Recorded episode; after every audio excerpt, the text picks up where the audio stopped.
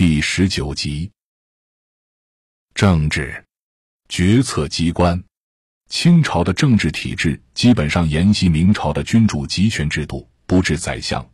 但先后有议政王大臣会议、内阁、南书房、军机处等辅政机构。官员等级分九品十八级，每等有正、从之别。不在十八级别以内的叫做未入流，在级别上附于从九品。清朝制定内国史院、内秘书院与内弘文院等内三院为内阁，作为中央最高决策机关，设大学士满、汉阁二人，协办大学士满、汉阁一人，学士满六人，汉四人。下辖中央执行机关六部，内阁的地位虽高，殿阁大学士自雍正朝起为正一品官阶，但实际权力比明朝小，掌握权力的机关会随时代不同而改变。后金时期，议政王大臣会议是皇帝与王公贵族讨论国事之处。一六三一年，皇太极为了中央集权。仿明朝制度，设立六部与内阁，以分议政王大臣会议的权利。入关之后，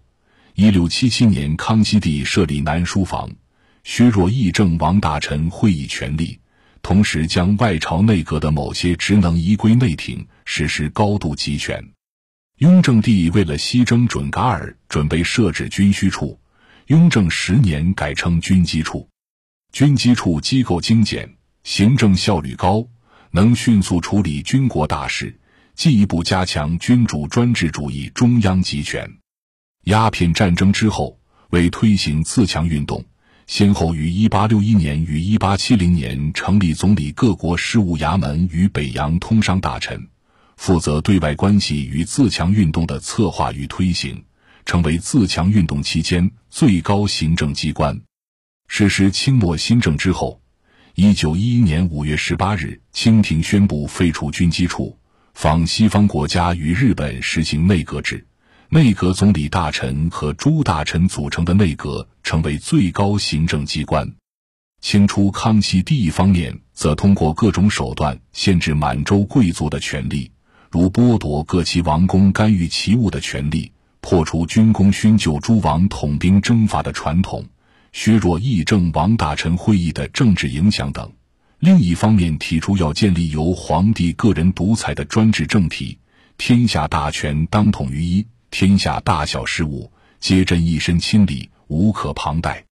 若将要务分任于人，则断不可行。亦表示天下大事皆朕一人独任，康熙要掌管用人之权，以阻止朋党的形成。免得鳌拜掌权时期结党专权和往上行私的情况再度发生，也为了防止不同派别党派之间互相斗争，康熙帝确立的君主专制制度主要包括三方面：用人之权、奖惩之权由皇帝亲自控制，不许臣僚干预；通过特务统治、密奏制度，对臣僚实行严密的监督和防范。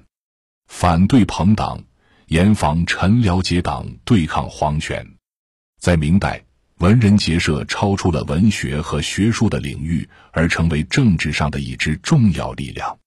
清朝统治认为，前朝文人团体的庞大和干政是明亡的重要原因之一。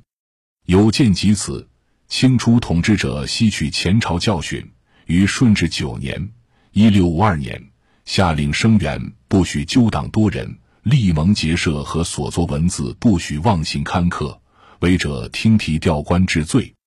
康有为对此作出评论，指出中国数千年来的党派皆为君主所深恶，又以汉代党锢之祸、唐代清流、宋代元佑党籍碑和明朝东林党为例。近代日本学者宗方小太郎评论：清朝建国之初便多方预防弊政。防止祸乱于未萌状态，